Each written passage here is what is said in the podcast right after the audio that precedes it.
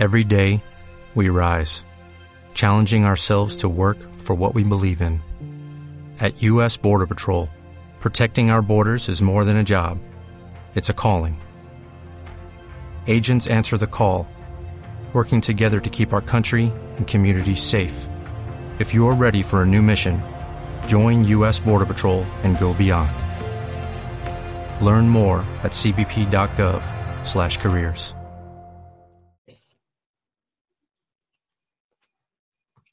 Hola preciosuras, ¿cómo están? Aquí otra vez su amigo y vecino Istrio.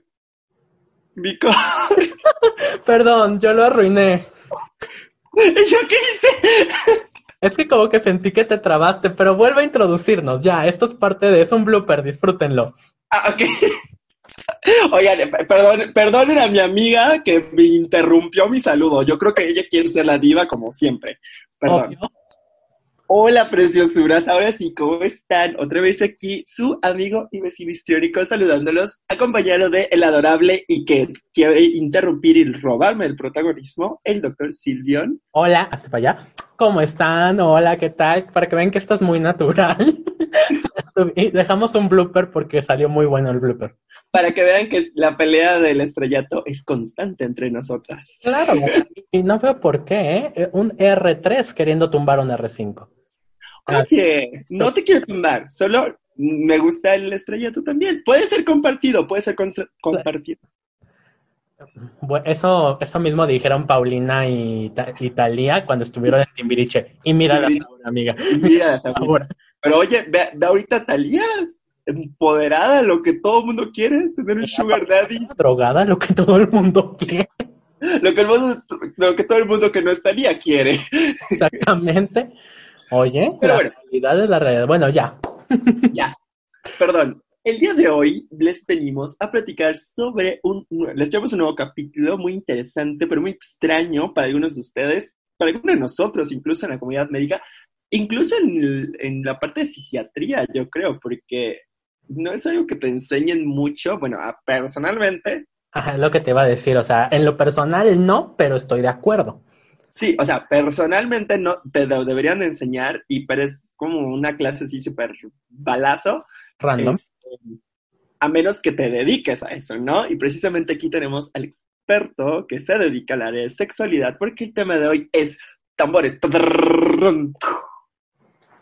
Filias y parafilias. Que no se dice filia. ¿Eh? Que no se dice filia.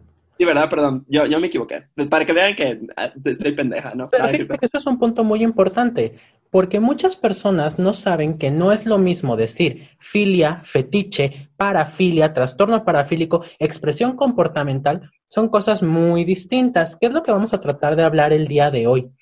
Porque es un tema que tiene como muchísimas, muchos bemoles, muchos detalles, mucho estigma sobre todo, y en parte hay que culparnos a nosotros como psiquiatras porque hemos generado y sustentado con algunos de nuestros manuales, ahorita vamos a ver por qué, que esto se sustente. Y hay mucha confusión. De hecho, ahorita te comentaba, ah, me, me pidieron alguien así como de manera general, me dijo, oye, ¿has escuchado este podcast de la tía Escándala? Donde decían que el término parafilia ya no se usa y ahora es expresión comportamental. No, no, no, no, no. Yo sé que no tenemos el alcance de la tía Escándala, pero escúchenme.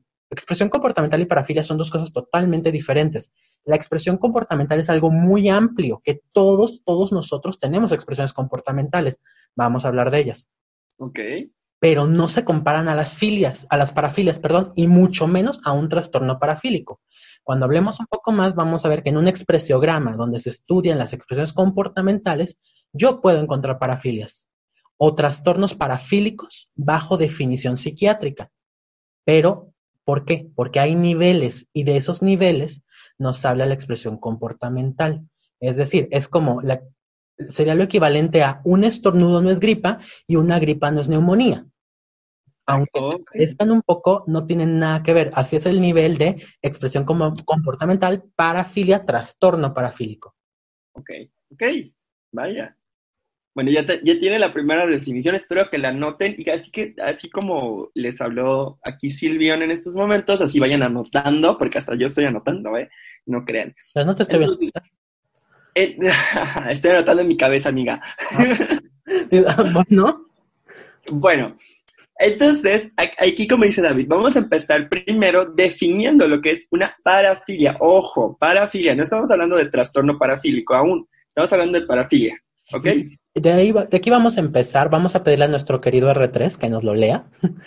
es que quiero sentirme poderoso, amigo, perdóname. El R3, porque es su, su semestre en el que ve precisamente esta parte de sexualidad, entonces les voy a dar la definición. Ojo, la definición de DSM-5, porque DSM-4, TR, CIE-10 tienen otras definiciones, pero nos vamos a basar en la más actual de la APA, que es el DSM-5, ¿vale? La vamos a destrozar. Y, um, bueno, David la va a destrozar, evidentemente yo no, porque BR3. Y bonita. bueno. Feo. No, tú también eres bonita, amiga, pero yo soy BBR3. Ah. Así, así de que, Diciendo mientras recupero el aire. bueno, tenemos aquí que una parafilia se define como un interés sexual intenso y persistente, distinto al interés en estimulación genital o en caricias previas, en humanos fisiológicamente maduros y fenotípicamente normales que ambos otorgan su consentimiento. Esa es la definición de parafilia. Y aquí hay muchos errores, yo creo, en el 95, pero David es el que se va a encargar. Es el momento en que puedes gritar, ¿cómo le pudieron hacer tan mal? Quiero recordarles que es una crítica general que existe y no estoy diciendo, estamos de acuerdo, que el DCM sea una mala herramienta, pero el DCM es más patologizante que la CIE, mucho más. Y hay intereses metidos, lo sabemos. Y algo Ajá, algo importante, y esto es, bueno, para mí es como esencial para todos los que quieren estudiar psiquiatría. El DSM en su primer capítulo les explica que en las manos equivocadas es el martillo de las brujas, porque por checklist todos podríamos caer en muchos, muchos diagnósticos, entonces no es sentarme y, y leer el DSM y dar diagnósticos por checklist tiene saber psiquiatría y saber los capítulos de sexualidad no es saber de sexualidad, porque la sexualidad es un abanico muy amplio, muy, muy amplio. Exactamente. De hecho, vamos ahorita a empezar desde lo más chico a lo más grande. ¿Por qué? Porque realmente los trastornos parafílicos y las parafilias son lo más chico. Ok, vamos a empezar por la primera palabra. Todo interés. Órale. O sea que para tener una parafilia yo necesito tener interés. Muy bien. Por definición. Ajá. Todo interés que no tenga que ver con los genitales o caricias previas. Ajá. Para este problema, pobres asexuales acaban de ser parafílicos. De golpe y porrazo. Y no, no pueden entrar, o sea, porque no tiene sentido. Ni siquiera o sea, no tienen el interés sexual, pero como no lo tienen, tienen intereses en algo más, tendrían que ser una parafilia. O sea, luego, el siguiente punto. Que no tenga que ver con otras modos que en genitales o caricias previas. Ok, defíneme caricia y defíneme pues, genital. Este foreplay. Ah, o sea, porque si vas a... El faje, el famoso faje. El faje, ajá. Ok, ahora, para esto me tienes que explicar y decirme, y ahorita me van a decir, ¿qué estás diciendo? Porque están pensándolo. La caricia tiene que ser aguada, dura, que duela, que no duela, que raspe, que no raspe. ¿Qué es caricia? No está definida la, la caricia. Ahora, fisiológicamente maduros. Yo no sé si yo soy fisiológicamente maduro. Bueno, fisiológicamente, pues, Ajá tiene que ver con la parte hormonal, las hormonas, o sea, de crecimiento, testosterona, todo ese rollo, ¿no? De que ya no estás en la pubertad, ¿no? Claro, pero puedo tener un trastorno y no lo sé. Es correcto. Y ahora, fenotípicamente normal. Eso sí, ¿qué, qué pedo? ¿Qué, pedo de SM? Te pasaste de vergas. ¿Qué es, ¿Qué es fenotípicamente normal? Ahí sí se pasaron, o sea, se volaron tres estadios. O sea, fenotípicamente normal es Calvin Harry. Harry Calvin, ¿lo dije al revés? No, que, fenotípicamente normal, yo creo que Sean Mendes. Ajá, ¿qué es fenotípicamente normal? O sea, no lo sé. Ahora, fenotípicamente normal para ser hombre, para ser mujer, para ser asiático, para ser japonés, para ser blanco, para ser negro. Yo creo que tiene que ver con esto. Bueno, no sé. Yo, yo, yo no lo escribí, yo no lo escribí, pero, pero yo creo, creo que tiene que ver con esto de que, o sea, si eres esta parte, ¿no? De, de tu genotipo que es XY y que tu expresión fenotípica tiene que ver con ese XY y así, no, no lo sé, no lo sé. Mira, no lo sé, Rick, yo no lo escribí, no, sé qué pedo. No sabemos cómo pudieron hacerlo tan mal. Ahora, parejas humanas que lo consienten, ok, ya hablaron, que sean humanos. La sofilia entonces quedó bailando y se fue. La sofilia no está. Ahorita entro un poquito más en el detalle de la sofilia, porque tiene bemoles, muchos, todo tiene muchísimos bemoles que lo consiente. Ok, eso es cierto. El consentimiento es parte de, de lo que es una relación sexual. Pero ahora, la pregunta es, ¿ustedes conocen parejas o grupos sadomasoquistas? Déjenme decirles que es la comunidad sexual, después de los swingers, con mayor número de reglas. Un masoquista y un sadista hacen combinación consensual. Claro. Y en el DSM, tanto sadismo como masoquismo son parafilias. Parafilias, por supuesto. Entonces, ¿por qué? O sea, hay consensualidad. Estamos hablando también aquí algo que antes que avanzar hay que decirlo. Eh, el DSM está hecho en Estados Unidos y Canadá, punto. Nadie más se mete. Donde existe la figura del agresor sexual, figura que en México, por ejemplo, existe, pero no es igual. La gran mayoría de los estudios que se han hecho para estos temas son en agresores sexuales y son muchas veces personas que están en la cárcel porque cometieron violación. De tal manera que es un estudio muy velado. No sabemos grandes detalles de población general porque la población es muy, muy específica. Porque, ok, sí, ¿quién va a llegar diciendo, oiga, yo soy boyerista? Entonces, sí, sí lo dicen, pero ahorita vamos a ver por qué. Pero los estudios están muy enfocados, de tal manera que la parte de la parafilia que se estudia está excesivamente ligada al área legal. Claro. Si todas tienen una implicación legal. Perdón. Entonces, bajo esa implicación legal, empiezan a entrar muchos, muchos detalles. Por ejemplo, edad legal, edad legal de ser un adulto. En México sabemos que son los 18 años. Eso es por un ejemplo. Y, eso, y esa persona se convierte en alguien que consiente o alguien que no consiente, arriba o abajo. Sin embargo, en la encuesta nacional de valores de la juventud, encuesta de, no me acuerdo qué año, según yo es, válgame la Virgen Santa, Creo que es del 2015. Sí, 2015. Vamos a decir 2015. Si, si ustedes lo saben, pueden dejarnos en los... pueden mandar su tiempo con el... Sí tiene muchos años y por alguna razón no se ha repetido. Bueno, pero esta encuesta nos dice que es un adolescente y lo marca de los 12 a los 17 años. Y cuando se hicieron su pregunta de los valores, pues México, Ave María Purísima, está cerrado, pero vamos con la Virgen, dijo, ¿a qué edad tendrán sexo nuestros jóvenes? Y encontró dos grandes picos. El primer pico es de los 15 a los 19 años. el segundo pico de los 10 a los 14. Es decir, la mitad de ese segundo grupo entra en la clasificación de niño en México. Oh Recordando que entonces, ok, pero por lo menos en México, eh, recuerda de pares no están teniendo que es una conducta sex responsable. Por definición, se expresa en los planos personales, interpersonal y comunitario. Autonomía, madurez, honestidad, respeto, consentimiento, protección y no se abstiene de la explotación, acoso, manipulación y discriminación. Para que vean que, de nuevamente, esto no, son, no somos inventadas, o sea, no les traemos información del culo, ¿no? Digo, que hablamos de culos a veces, no les traemos información sacada de nuestro culo. Esa es la de, hecho, esa es la definición de la OMS, de una conducta sexual responsable. Así lo define la OMS. O sea, no, me la saqué de ningún lado, así es. Y va... culo, dilo, dilo, no te la sacaste del culo. Del culo, ¿por qué lo, por qué lo dices en yuca? Porque soy yucateca, maldita sea. Coño.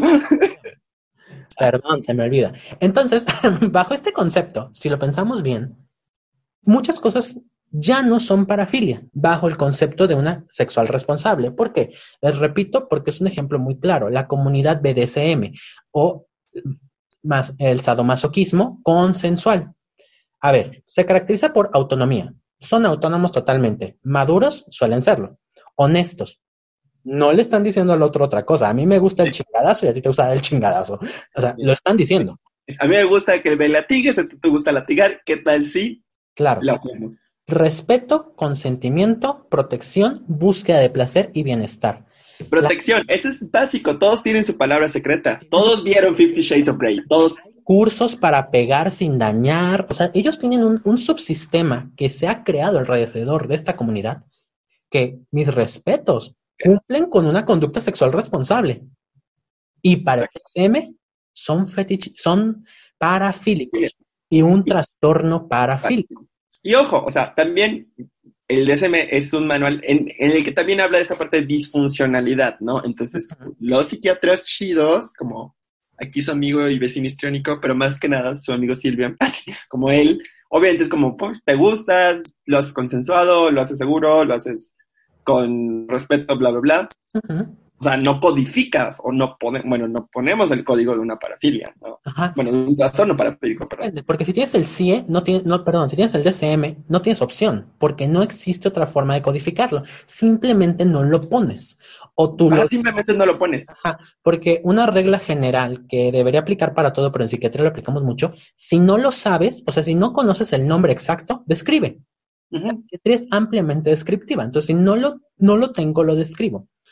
Parafilias hay muchas. Querido amigo histriónico, el DSM, ¿qué parafilias nos da? Ay, Ok. esto, El. DSM pone entre sus, para- sus trastornos parafílicos, porque como dice David, parafilias hay muchas, muchísimas, muchísimas. Pero el DSM pone como trastornos parafílicos lo que es el bowlerismo, el froterismo, el sa- sadismo sexual, el masoquismo sexual, el fetichismo, el transvestismo y la pedofilia. Esos son los siete eh, trastornos que pone el DSM-5. Bueno, ese- son los siete trastornos parafílicos del DSM-5, ¿no? Entonces, Exacto. otra vez, bullerismo, froterismo, sadismo, masoquismo, obviamente sadismo y masoquismo sexual, eh, fetichi- no, fetichismo, transvestismo y pedofilia. Quiero hacer una repetición y perdón que grite. Eso dice el DSM, ahorita me encargo, denme chance, denme chance. Ay, no se crean, no. Yo ahorita resuelvo el mundo, no. Pero es que hay que explicar.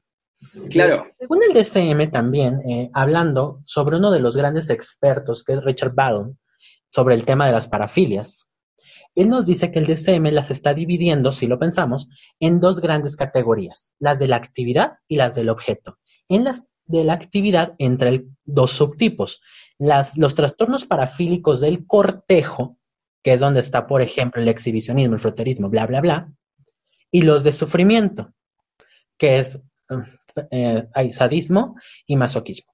Y el Ujú. otro grupo, los del objetivo. ¿A qué me dirijo? Pues a un niño, pedofilia, que hay que recordar algo que me parece muy importante, ¿eh? porque lo confunden. No todo pedófilo es pederasta. Son cosas Ajá. muy distintas.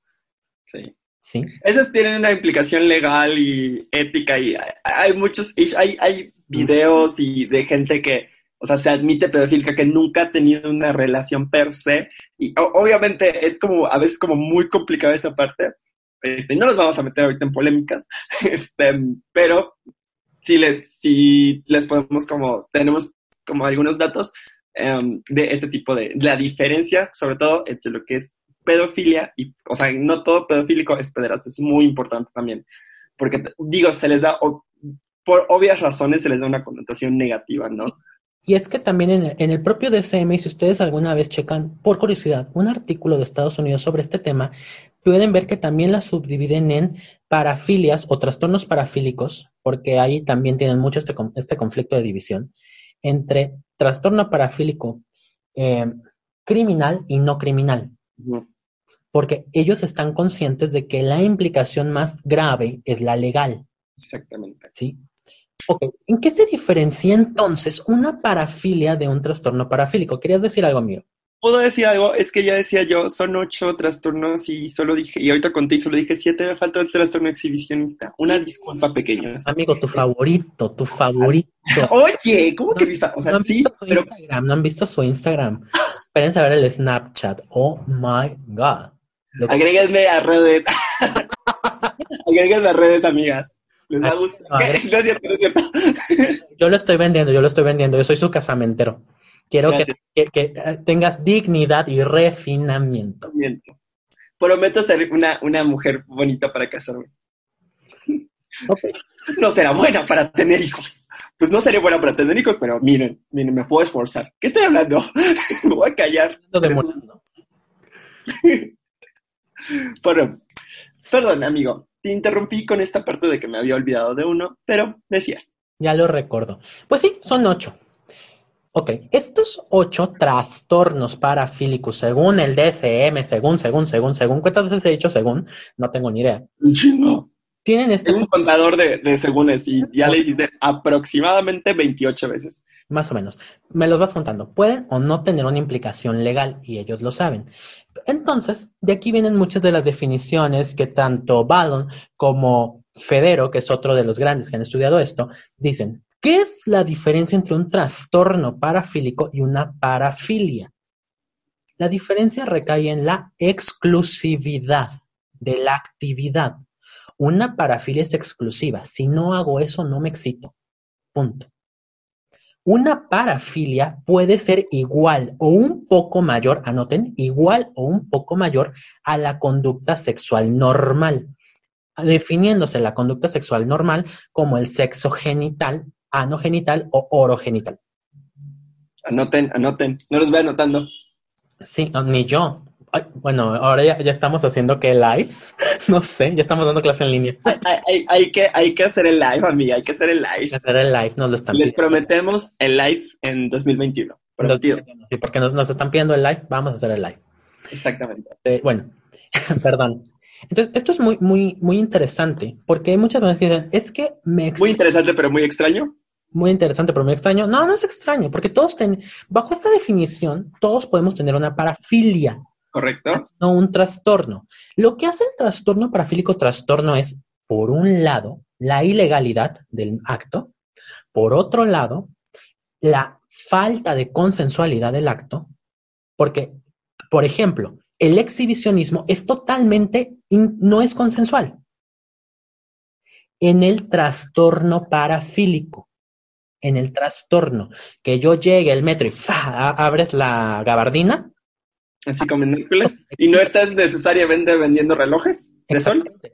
Y sabemos que en estos casos lo que a la persona le excita no es que lo vean, es la reacción de quien lo ve, Pero- el susto. Entonces no es consensual y pretende hacer daño. Por ende, no es una conducta sexual responsable. Exactamente. ¿sí? Este. O Vamos a hablar un poquito de cada una, yo creo, ¿te parece, amigos? Si estás como. Sí, me parece.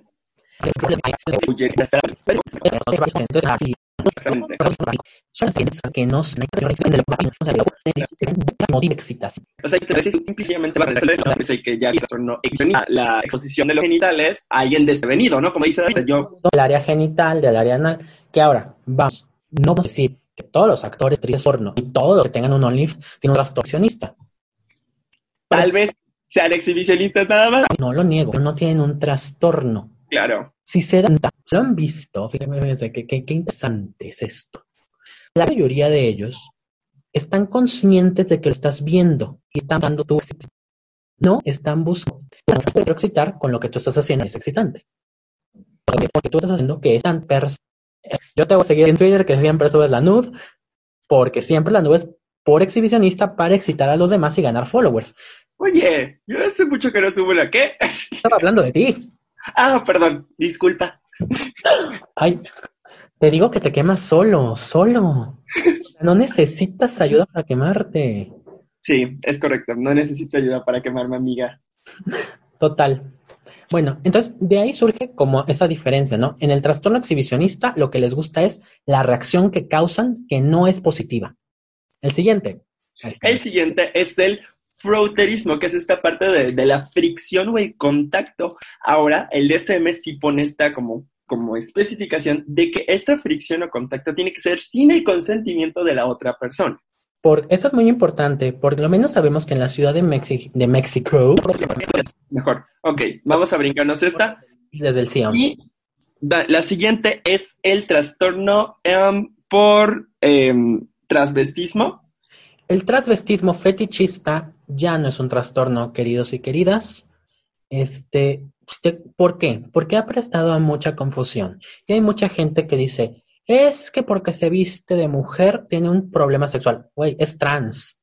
Güey, ser travesti no es un trastorno. Ya dijeron que transvesti no es un trastorno. El trastorno, bueno, la parafilia, el transvestismo fetichista implica únicamente que el uso de ropa mayormente interior del género opuesto al que yo me identifico me causa excitación. Si mi pareja lo acepta, ¿qué más da? Nada. El mayor problema que vemos con estas personas suelen ser varones cisgénero que les avergüenza que su pareja sepa. Eso es lo que vemos con ellos. Nada más. Cisgénero. Hablando, bueno, nada. Ah, ah. Continuamos. Em, se me lenguó la traba y tuvo un lapsus. Volviste a ver un mensaje que no debías, yo creo. No, güey, te lo juro que no. Pero, este, em, continuamos. Em, el siguiente es el fetichismo, que es esta excitación por objetos inanimados u partes del cuerpo distintas a los genitales y, bueno, la Y parte... te les voy a preguntar, y ahora sí me voy a unir al team histriónico y decir, pónganos los comentarios. A ver, ¿qué parte del cuerpo les excita? Los reto a que me digan que ninguna. Los reto. Aquí y ahora les lanzo un reto que me digan que ninguna parte del cuerpo les causa fetiche. Porque es mentira. Mentira. Aunque Mentiras, el musical. sea el besito en el cuello que te lo den, o tú darlo, te excita. O en el lóbulo de la oreja, La oreja, o en los pezones, en las axilas, las nalgas. En las nalgas, en los pies. Estoy pasando, ¿verdad? Mejor me callo, me ¿Te callo. acuerdas que hace tiempo un muchacho puso que los pechos eran zona erógena? De- O sea, ese tweet no hablaba de una zona roja, hablaba que él tiene un fetiche hacia los, hacia los pechos, pero muchos lo tienen. Pero hay muchos receptores, entonces por eso está bien bonito, ¿no? Que Ah, te. No es lo mismo. Por eso es lo que les digo que piensen en el área legal. En Estados Unidos, piensen en la ley en orden unidad de víctimas especiales. ¿Cuán- Ve, Exacto. ¿Cuántas veces el capítulo no trataba sobre un fetichista de pies que les cortaba los pies Es correcto. o les cortaba las manos? El DCM lo ve desde este ángulo, desde el ángulo del criminal sexual. No todo parafílico, no todo trastorno parafílico es agresor sexual. La gran mayoría no lo son. Ahorita lo vamos a ver. Ahorita vamos a ver, exactamente. Y el siguiente, pues precisamente, creo que uno muy ligado a esta parte de la, del, del área legal es el trastorno de pedo, por pedofilia. Mm, El nombre correcto es el trastorno de pedofilia, perdón. Sí, pedofilia. La pedofilia, pues esa tiene muchas implicaciones que es muy difícil de explicar. Que curiosamente, ¿saben quién lo explica muy bonito? Las expresiones comportamentales. Porque nosotros conocemos muchos pacientes con pedofilia, pedofilia, paidofilia, a nivel fantasía, que esa fantasía les causa mucho estrés. Y son pacientes porque los tratamos por ansiedad, punto, ¿no? Pero nunca han hecho nada. Nunca, nunca, nunca. No son pederastas. pederastas. Nunca lo han sido ni lo serán. Y hay muchos que subliman y hacen cosas para sacarlo. No sé, como alguien que escribe 40 y 20, alguien que escribe algún libro titulado Lolita. Pasa, mis niños, pasa mucho. Algunos, algunos se hacen agresores sexuales, sí, no voy a decir que no, y es muy común, eh, terminan siendo de... Muy bien. Y bueno, esos son los otros. Vamos, tenemos que hablar de Monterrey. Los Claro, amo. por supuesto. manden machaca, Los amamos Monterrey, pero, pero manden Pero- machaca. Y pero tienen su, tienen su, su fama, ¿no? Tienen su Pero fama. es que este es el problema. Ese concepto incesto. Sí, dicen, oye, vamos a coger tú y yo, primos. Ajá, vamos. ¿Y? ¿Y? Hubo consensualidad. Hay entendimiento. El plan es el placer, no hacerse daño. Es una conducta sexual responsable. Pero moralmente está raro. O sea, Está raro. raro. Está raro, pero la ley no debería ser moral. O, o sea, sí, pero está raro, ¿no? No es cierto. Aquí yo voy a entrar en conflictos, amiga. Pero sí, te entiendo. Entiendo mucho tu punto. O sea, vamos, porque vamos al punto, porque también está, por ejemplo, la figura del rapto pasional. El rapto pasional, pues no- puede estar muy idealizado en el concepto eh, Rapunzel, ram- amor romántico, diagonal cuento de hadas, pero puede tener un fin de hacer daño. Es correcto. Eh, recordemos que existe la trata de blan- trata de personas y no es trata de blancas, perdón, me voy a cachetear yo solo. Este, Ya se cacheteó. ya me cacheteé, de hecho. Me, me grité maldito lisiado. Sí, sí. Antes Se apuntó con una pistola. Sí, y es como muy, muy, muchos de estos trastornos o parafilias implican mucho, como les dije, la parte legal y la parte sociocultural. De manera que si yo llego a uno de estos pueblos de Oaxaca y les digo, es que que se case un adulto con un niño es un trastorno mental, ¿qué me van a decir? No, es algo que hacemos nosotros siempre, es una tradición, es algo normal en este pueblo. No es cierto, probablemente te linchen. A- aparte que me van a linchar, que, que para qué me van a linchar en Oaxaca, o sea, me van a linchar mezclado con hierba del conejo. Este, Y ayahuasca y ahí. para dar sabor. Ay, qué rico. Sí, sí, sí, claro. Los frijolitos Pero con si te a linchar, amiga. Perdón, tengo hambre. Sí, o sea, aparte, entonces no lo puedo yo poner aquí. Recuerden algo muy importante de la psiquiatría es que el concepto sociocultural de donde viene la persona cambia mucho las cosas. Yo no le puedo decir a una persona que se ha criado en el monte creyendo en muchas cosas raras que está loco porque me habla de que, de que hay chaneques. Ah, que está psicótico, que está delirante. No, porque es parte de su concepto. Un- para mí, en mi religión, una alguien que viene de la Wicca es rara, pero no está psicótica, por- aunque me hable de magia, es su cultura. Entonces, a veces, en muchos conceptos, estas parafilias pueden entrar dentro de este concepto. Y ahí es donde la Claro. C11 dice, ¿sabes qué DSM5 estás tarado? Parémosle. Un, un paréntesis, este es un recordatorio porque la psiquiatría es la mejor especialidad de la vida, porque no solo tienes que saber de medicina, tienes que saber de antropología, de religiones, de filosofía, tienes que de cultura, de historia, para entender de dónde viene el paciente, dónde está ahorita. Miren, Y pues, Lo que- recuérdenlo, re- perdonen, ¿eh? pero lo tengo que decir porque me va a salir del alma. Recuérdenlo. Los PDF del internista nunca se verán tan chidos como los libros del psiquiatra. uff, uff. Ahí hasta, hasta me calenté, amiga. Generándome odio porque ay, yo, yo me van a... Ay, Dios. Yo- es que yo tengo como esta filia con la parte como intelectual, entonces, ¿Tú sabes, tú sabes que yo amo el odio, yo me nutro, yo soy así como de odienme y me hago más joven y bello. Sí, él sí. Yo no, no me odien. Yo, yo soy como caparita, necesito aplausos para vivir. Mm, Por favor, No, no, bueno, tú, tú eres campanilla, soy la reina malvada. necesito apla- aplausos y cariño para vivir, por favor. Aplauso, ya. Este, bueno, el, el CIA dice, DCM, ¿qué te pasa por tu cabeza? No manches, estás pasando de la raya, estás metiendo en parafilias cosas que son consensuales, cuando dices que no son consensuales. ¿Qué es un fenotipo normal? Jamás nos lo has explicado ni nos lo vas a explicar, maldito racista de la porra. Entonces dijo, ¿saben qué? No, ni madre. La OMS nos pone y modifica a siete diagnósticos. El trastorno exhibicionista, trastorno voyerista, trastorno paidofílico, trastorno froterista. Esos cuatro primeros que voy a hablar los deja porque no hay consensualidad, causan daño. O sea, lo que ya hablamos, esos cuatro se quedan. El ¿Cuáles son? Exhibicionista, froterismo, boyerismo y paidofilia. paidofílico, ese nunca se quita. El paidofílico se va a quedar para siempre, no lo van a quitar, no lo van a lograr por una fregada, no lo van a lograr. Señora católica, si usted y yo estamos de acuerdo en algo es en eso. De ahí en más, en nada. Sí, señora católica, en nada. Pero la queremos porque somos psiquiatras y nosotros queremos a todos. Ajá, yo quiero el mundo y, o sea, y no, no, no. Yo puedo estar de acuerdo con eso y que el rompope Santa Clara es muy bueno. De ahí en más, nada. Bueno, sí, yo sí quiero a la Virgencita, la neta. Me caen mal la gente a su alrededor, pero ella no me ha hecho nada. Ella es buen- buen- bien buen pedo. Un quinto diagnóstico, bueno, un quinto, un sexto y un séptimo. Vamos a hablar de ellos. El quinto a mí me encanta porque se llama trastorno sádico sexual coercitivo. Coercitivo. No es lo mismo que te diga, oye, vente para que yo te empiece a madrear, porque eso me excita, a que tú digas, a mí me gustan los madrazos. Ya lo aclaramos. Si hay consensualidad, y es por eso que el masoquismo salió, desapareció. entre comillas, ahorita van a ver por qué. Pero el trastorno sádico sexual coercitivo se quedó. Y este también se queda porque suele darnos un indicio sobre los violadores, ¿eh? Porque es sádico, es sexual y es coercitivo. Ellos entran ahí.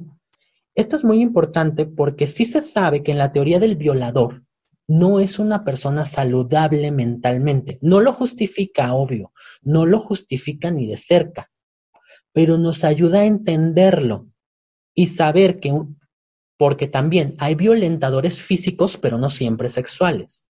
Claro. Entonces hay que tener presente. El sexto diagnóstico que nos da es otros trastornos parafílicos que involucran individuos que no lo consienten. Al poner la palabra individuo, mete animales y cadáveres. Que no Ajá, que consentir. Ajá. Hay gente que se Los animales no son individuos. Ah, sí. Perdón. Ellos lo meten, no sé cómo. Eh, Pero bueno.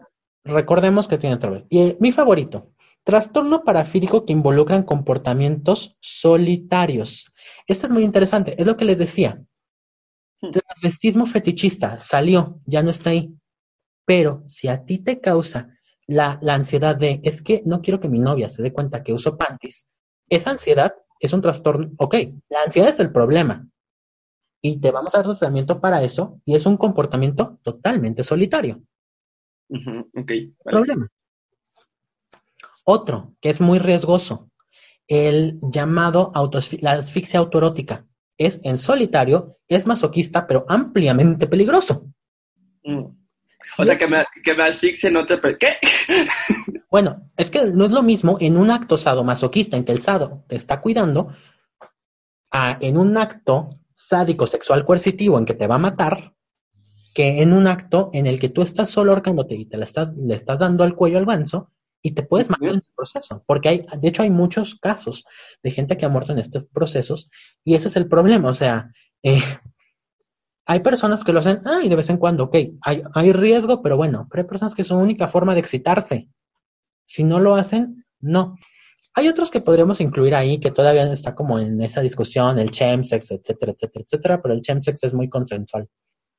Es sumamente... Y vamos a hacerles un capítulo especial de Camsax, así que Sí, vamos a buscar a alguien que nos apoye a hablar de los químicos porque Sí. sí, exactamente. Es- muchísimos. Necesitamos a alguien que, pues, que sepa Que sepa. más de la parte farmacológica.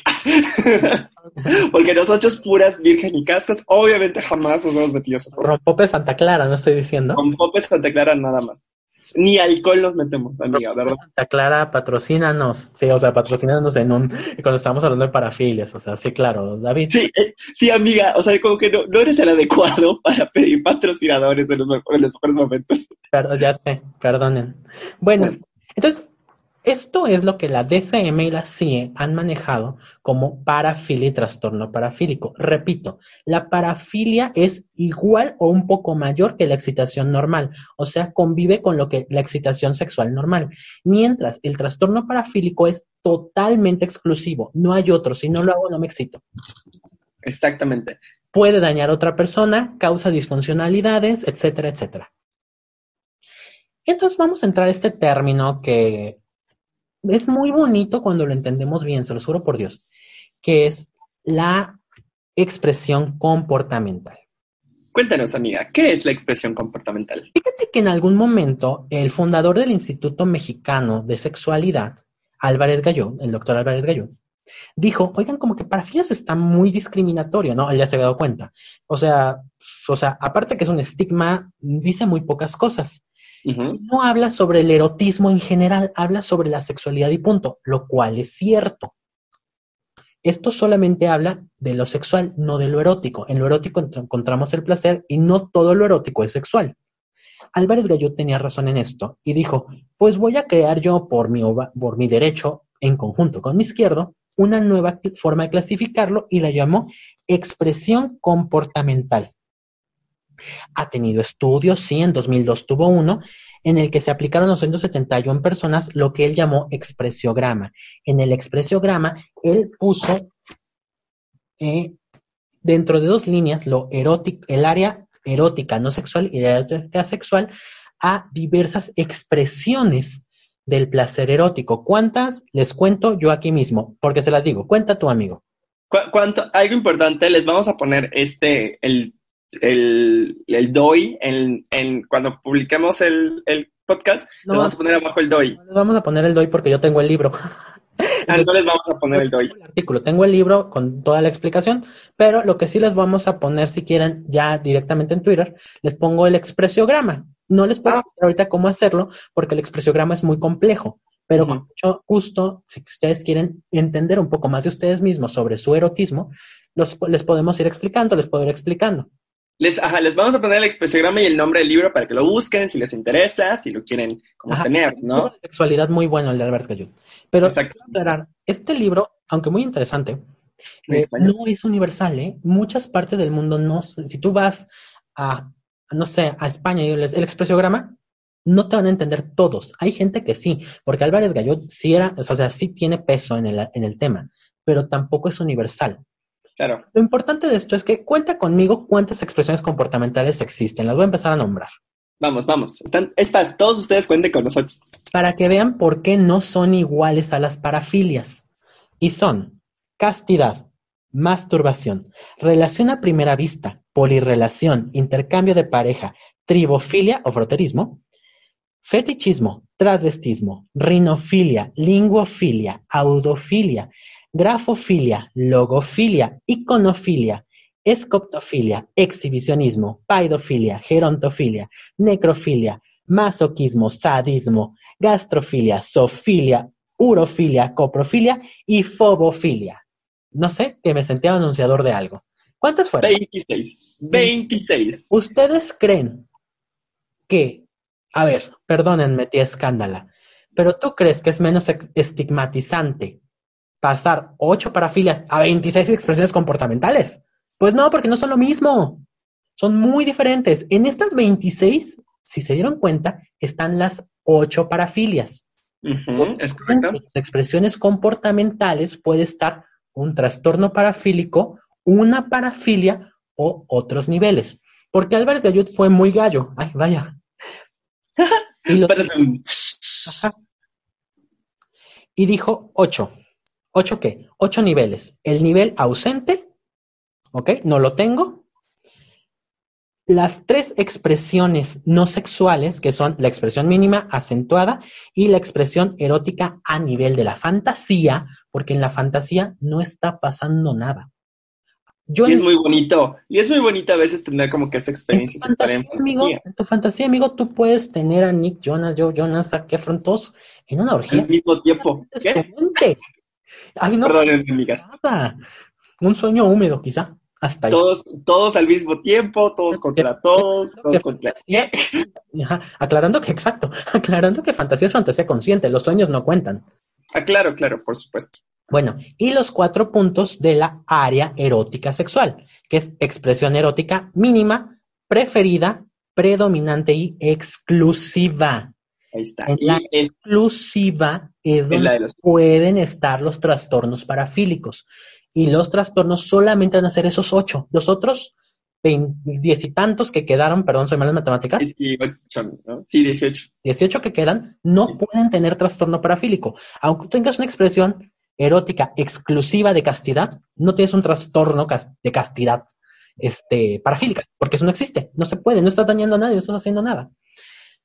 Entonces, voy a tratar de explicarlos algunos, no todos. Ustedes pueden entrar a internet y ver lo que son algunos su nivel no erótico y en su nivel erótico. Por ejemplo, vamos a hablar de la relación a primera vista.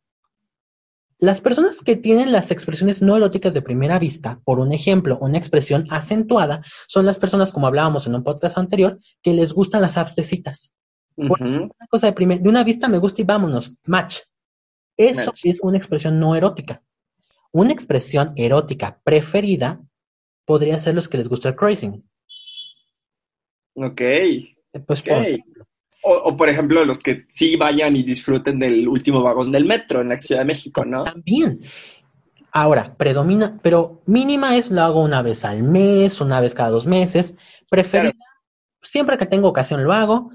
Predominante, pues del 100% de mis relaciones sexuales, 60 me las he hecho ahí. Exclusiva, todas las hago ahí. O sea, si, si no la hago de esa forma, no, o sea, no voy a tener la excitación sexual. Ahora, en este Es caso sí sería un problema porque las relaciones a primera vista sabemos causan riesgos. Pero no existe No. un trastorno parafílico de relaciones a primera vista. No existe. Ya, ya hablamos precisamente de estos riesgos que pueden ocurrir en las, en las apps de citas, ¿no? Exacto. Pero ahí como tal, los riesgos no son tan relativos a la sexualidad. Claro, Así que no, Exactamente. no pueden ser parafilias porque los riesgos no son del trastorno, no son de la expresión no sexual. son de la sexualidad, exactamente. Son de la conducta. Por ejemplo, rinofilia. Amigo, ¿a ti te gusta oler a jabón Sí, limpio? Ajá, sí. Entonces tú O tienes sea, me gusta hablar, sí, claro, me gusta siempre oler, pues limpio. Ok, entonces tú tienes una expresión acentuada en el área no erótica en la rinofilia. ¿Te gusta el olor a limpio? Ahora, por un ejemplo, es que me gusta mucho que mi pareja use este perfume cuando lo hacemos. Ah, esa es la área erótica mostrada de manera preferida. O sea, por ejemplo, si a mí me gusta que la, mi pareja como que tenga este como aroma así sali- recién salido del gimnasio, es como parafílico. Rinofilia es la rinofilia en su área erótica. Claro, Vaya, lo prefieres. Ah, claro, claro. O sea, no es como que necesario, ¿no? Exacto, porque te digo, que, que siempre me excite cuando mi pareja sale del gimnasio y quiero hacerlo porque huele a sudor y a mí me gusta. Ok, a mucho. Lo entiendo. Pero es exclusivo. ¿Estás dañando a alguien? No, Exacto. no, no. Hablen mucho, por ejemplo, de la expresión comportamental. Me pueden preguntar, ¿cómo puede haber una expresión comportamental de la pedofilia? Fácil, mi querido pediatra, que te gusta tratar con niños. ¿Te lo vuelvo a explicar o con eso me quedo? Mi querido maestro, mi querida niñera, pero no está en tu área erótica. y ojo, no estamos diciendo, o sea, eso es muy importante porque se puede malinterpretar ese comentario. No estamos diciendo que los que trabajan ahí sea una forma de sublimar, no necesariamente. No, no. No, lo están no necesariamente lo están sublimando, simple y sencillamente tienen gusto por los niños. Ya. Les gusta trabajar con niños. Eh, La que le gusta ser tía porque le gusta cuidar a sus sobrinos también tiene la expresión no erótica. Ahora, ¿cuál es el punto aquí? En la pedofilia podemos tener la expresión erótica a nivel fantasía y que la fantasía sea sexual. Pero si la sublimas y escribes Lolita, mm, ¿qué pasa? ¿Quién escribió Lolita? Tengo muchas dudas, lo voy a buscar en este momento porque la verdad ya me quedé con la... Y estábamos promocionando la cultura general del psiquiatra, amigo. Fíjate que mal Es correcto, es correcto. Quemón, quemón. Ya, bueno, como sea. Ahora, en la pedofilia no puede existir la expresión erótica mínima, porque mínima es haber tenido una relación sexual con un niño y es suficiente. Es suficiente para que del área penal ya, esté- ya hayas causado daño. Por eso no es factible. Ok, Otras, como puede ser el frauterismo, como ya vimos, puede tener consensualidad. Puede, pero no es necesario. Entonces también está como en la cuerda floja. Este, ¿cuál otra? Bueno, el sadismo. El sadismo depende totalmente de la consensualidad. Tú puedes llegar a la expresión erótica exclusiva en el sadismo si tu pareja es masoquista y lo acepta. ok. Otra, por ejemplo, no sé, ¿cuál te gusta? Necrofilia. No. En la expresión, mi- en la expresión no erótica hay muchas formas, ¿eh? Hay desde el hecho de que te guste la morgue, o sea, está bien, que trabajes Ujú. con muertos, es una expresión erótica, que te gustan las películas de terror de zombies, a mí me gustan. Vaya, no, o sea, vaya, a mí me gustan las películas de muertos vivientes. De eso a que yo llegue a tener una expresión erótica, pues no, no tengo ninguna. Otra, la urofilia. La expresión no erótica.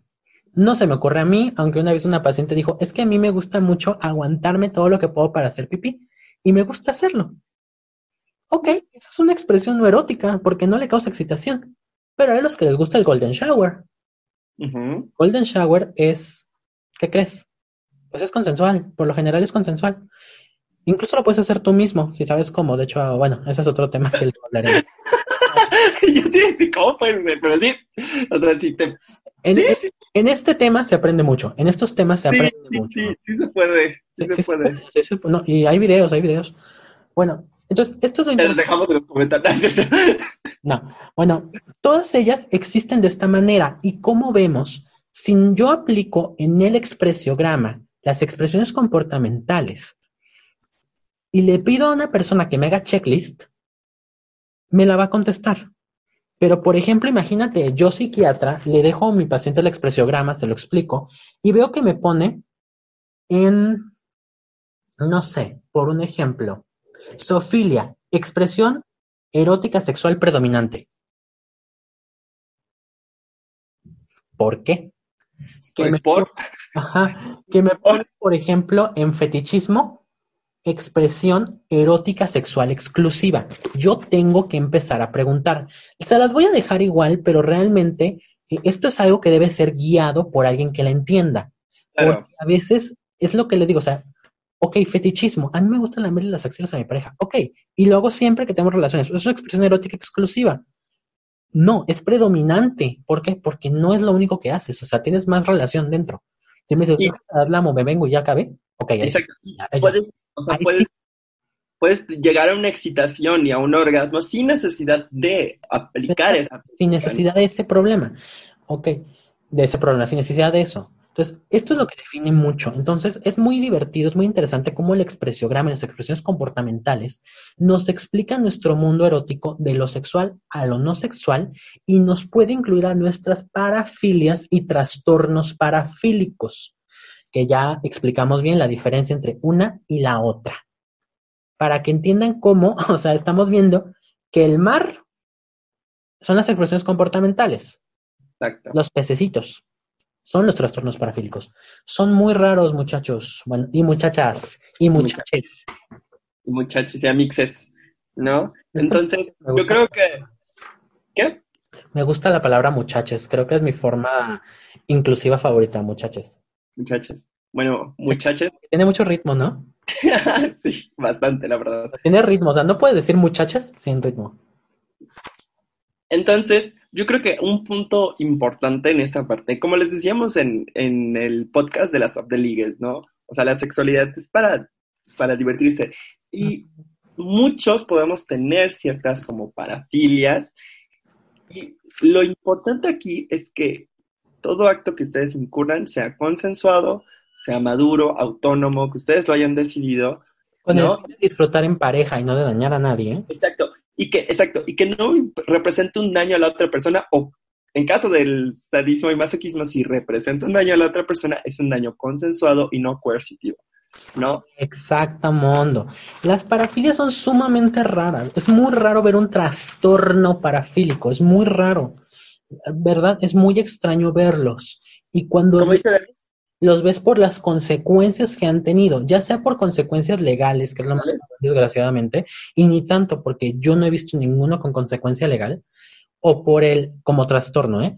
O porque se han hecho daño, porque de cada una de estas, ustedes pues, me van a decir seguramente, es que yo conocía tal y tal y tal, pero si se dan cuenta, todos los fetiches, todas las, perdón, ay, estoy mal yo, todas las parafilias son formas de las otras.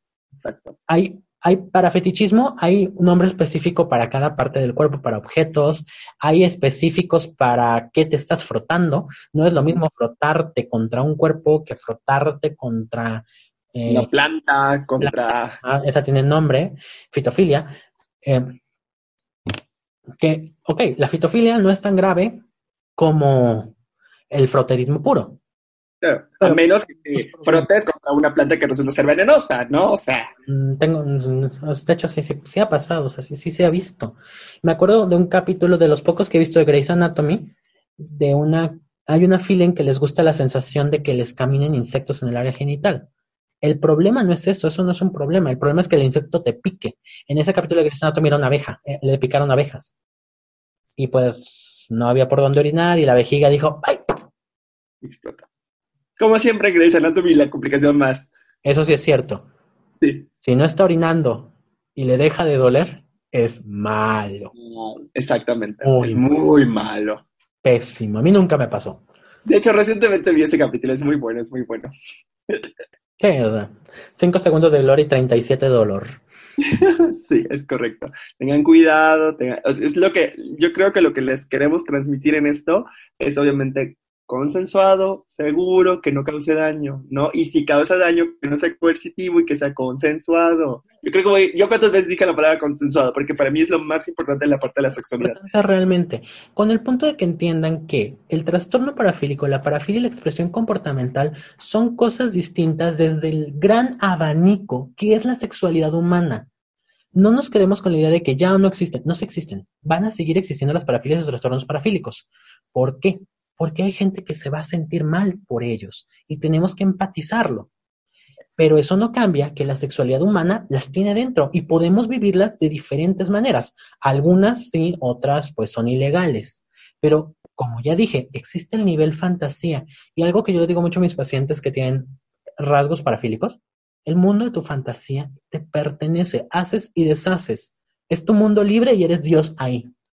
Literal. Entonces, no pasa nada. lo que esté en tus fantasías, no pasa nada. Si lo quieres llevar a la realidad, piensa cómo, con quién y qué va a pasar si lo haces. Hay gente que no explora su sexualidad por temor. Sobre todo dicen, ay, es que dicen que los que les gusta el masoquismo son muy raros. Ponte un viernes en Twitter y todos están pidiendo que los ahorquen. Culpable.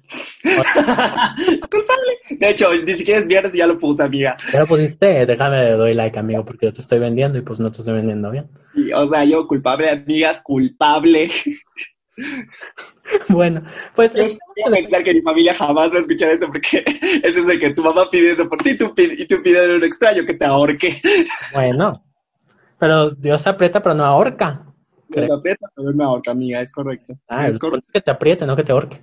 Bueno, dicho esto, yo creo que pues ya quedamos. Cualquier duda, con confianza pueden dirigirse a mí o al doctor histriónico. Si el doctor histriónico no sabe, pues lo más seguro es que me pregunte a mí y viceversa.